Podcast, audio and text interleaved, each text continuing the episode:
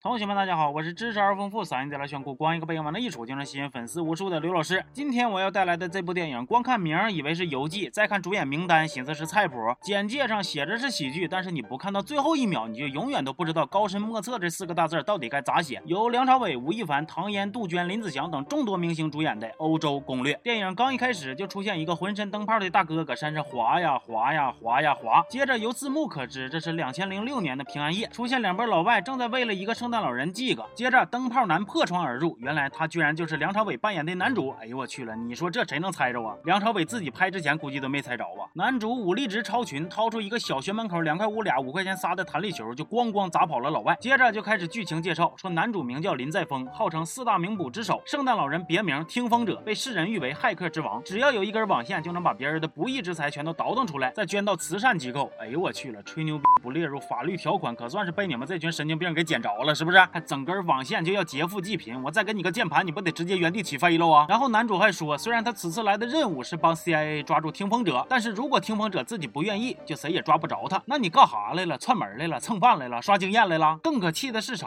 呢？听风者还真就愿意了。他唯一的要求就是监狱必须得自己设计。听风者在监狱里关了十年，设计了一个非常牛逼的东西，叫上帝之手。这是一套伟大的全球监控程序，可以轻松的锁定恐怖分子的藏身之处，还有洗黑钱的国际记录。听懂了吗？不用动，只要喊六六六就完事儿了。但是听风者发明上帝之手是他最后悔的事儿，因为 CIA 把上帝之手变成了杀人武器。再后来，听风者就嗝屁了。接着时间来到了二零一八年，唐嫣扮演的女主角登场了。女主有读心术，对，就是像 X 教授那样式的读心术。意外吗？不意外，真的啊！就在你们这种片子里边，没点特殊能力能当女主吗？不意外，一点都不意外呀。女主早年跟男主打赌，说我们都是保全界的第一高手，咱俩比赛，相处一个月就比谁能保全自己的心，不动心的那个以后就是天下第一。偷男人的心，如果有罪的话。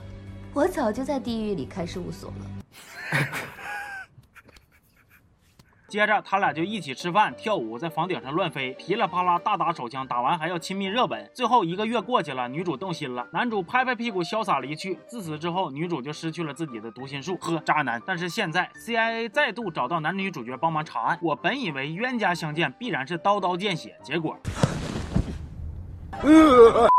CIA 找他们的理由是因为上帝的左手被偷了。没错，那个上帝之手还分左右，而偷了这个左手的就是听风者的闺女苏菲。苏菲自从没了爹之后，就非常的极端厌世，看啥都不顺眼。她要求男女主把关在监狱里的他弟弟给带出来，限时七十二小时。哎，我说你们这个不对呀，看似扯犊子的剧情里边暗藏玄机呀。这又是苏菲，又是七十二小时，他干哈呢？你苏菲给多少钱？我胡说。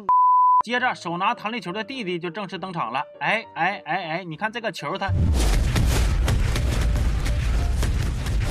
它。我去了，火力少年王啊！这球玩的电力十足，科比看了都说好，雷神看了都说屌啊！苏菲那头其实还找了黑手党来搅局，因为啥不重要，反正乒乓叮咣打就完事了。紧要关头，弟弟拿出个平板，哒哒哒哒，随便捅过几下，就从天上整了一堆导弹。意外吗？不意外，因为之前不是说了上帝分左右手吗？这个右手就在弟弟这儿，他可以瞬间破解世界上所有军事武器的程序后门，只要左右手连线，啥导弹呐、卫星啊，就像摆在冰箱里的汽水一样，随手一拿就有了。对对。不过弟弟跟苏菲观念不同，他是走和平路线的，于是就决定站在男主这边。苏菲抓了女主，要求男主他们交出右手。男主这群人呢，就浩浩荡荡的来抢人。打斗的过程中，那些不咋重要的配角全都扑通扑通的掉进了高浓度废料池。